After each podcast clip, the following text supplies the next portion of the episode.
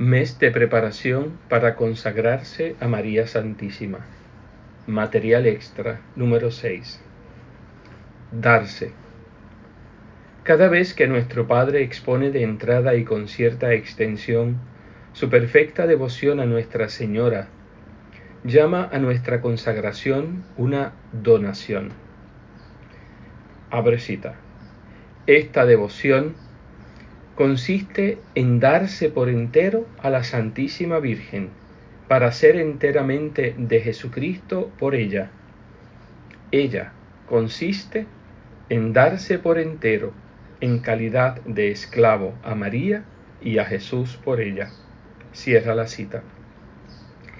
Esta palabra es sencilla, un niño de seis años la comprende, pero es de la mayor importancia entenderla bien aquí.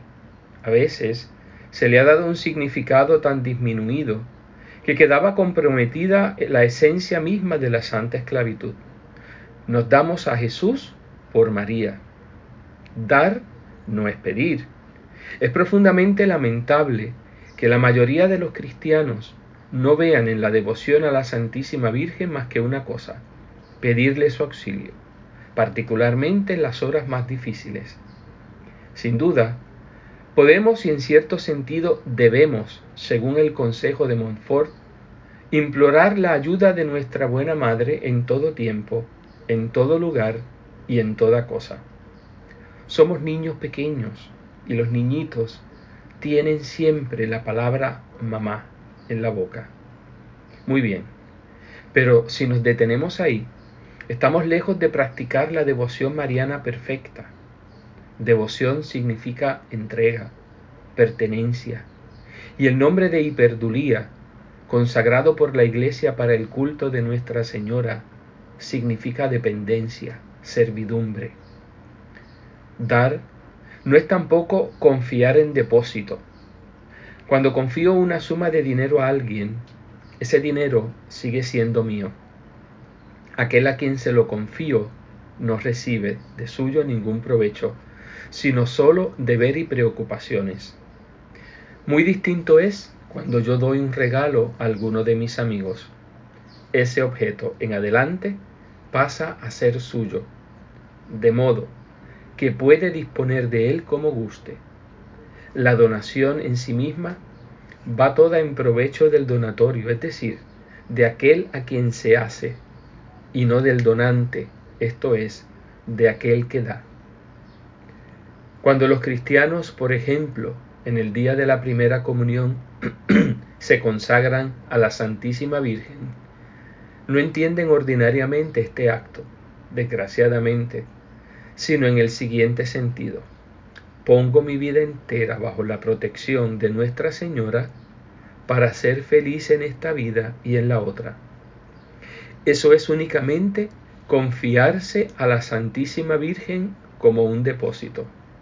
Este acto se hace directamente con miras al provecho personal, ya sea temporal, ya sea eterno. Una vez más, está bien, pero estamos lejos aún de una devoción perfecta a la Divina Madre de Jesús. Nunca lo repetiremos bastante, pues se trata aquí de una diferencia fundamental, esencial, entre la consagración según San Luis María de Montfort y la mayoría de las demás ofrecimientos. Por la verdadera devoción, no nos confiamos solamente a María con miras a un provecho personal cualquiera, sino que nos damos a Jesús por María, con todo lo que tenemos, con todo lo que somos. Como consecuencia de este acto, nos consideramos en, tota, en toda realidad como cosa y propiedad de Nuestra Señora, de que ella podrá disponer libremente, siempre según la voluntad de Dios y la naturaleza de las cosas. En función de la donación que acaba de realizarse, Montfort nos hace decir en el acto de consagración, abre cita, dejándoos entero y pleno derecho de disponer de mí y de todo lo que me pertenece según vuestro beneplácito.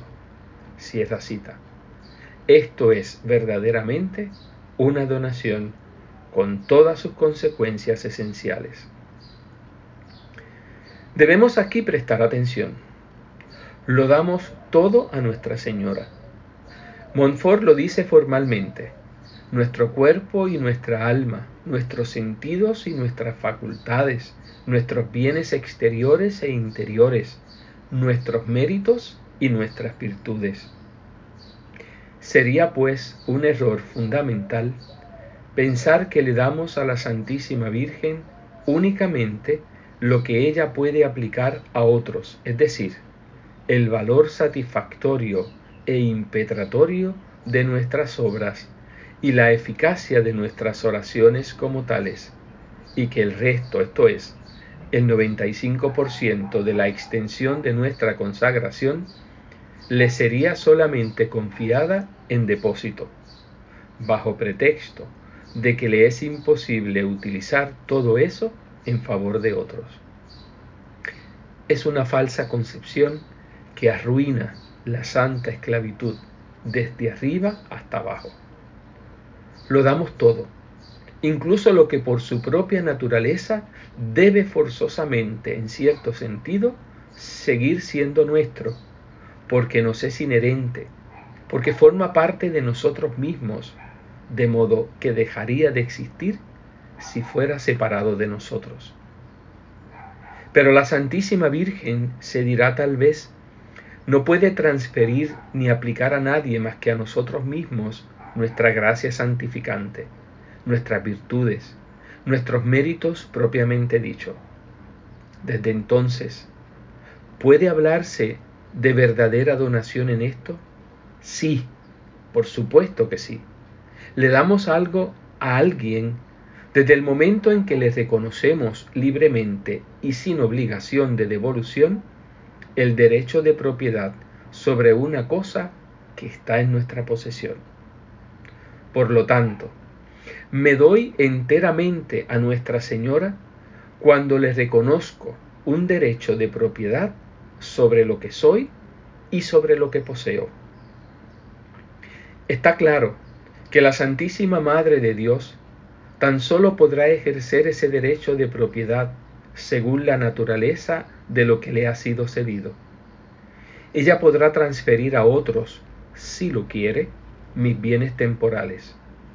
Al contrario, mi cuerpo y mi alma, mis sentidos y mis facultades en el orden natural son bienes intransferibles que no pueden ser comunicados a otros en el orden sobrenatural, ella podrá aplicar a otras almas los valores secundarios de mis acciones, a saber, el satisfactorio y el impetratorio, mientras que la gracia, las virtudes y los méritos propiamente dichos son, por su propia naturaleza, inaplicable a otros.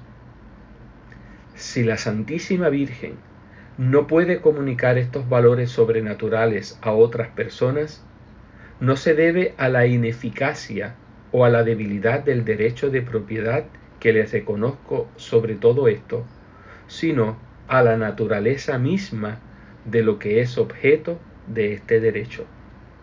Y no nos imaginemos que eso sea algo tan raro. Alguien me regala una casa, un auto, un balón de fútbol, y un fajo de billetes de banco. Todo eso es mío en adelante.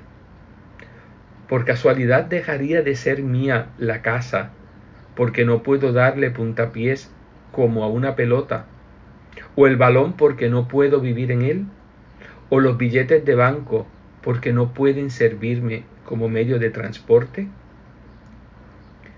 Se podrá objetar aún que no puede haber aquí donación alguna. En efecto, la Santísima Virgen, al margen del acto que realizamos, posee ya un derecho de propiedad sobre todo lo que nosotros podamos ofrecerle. Y sin embargo, nos damos a Jesús por María. Y ante todo, por lo que mira a mis oraciones, mis indulgencias y todos los valores sobrenaturales comunicables de mis acciones, no solo tengo el poder, sino también el derecho de disponer de todo eso según mi voluntad. Por lo tanto, cuando cedo estos derechos a mi Divina Madre, le doy realmente estos bienes sobrenaturales.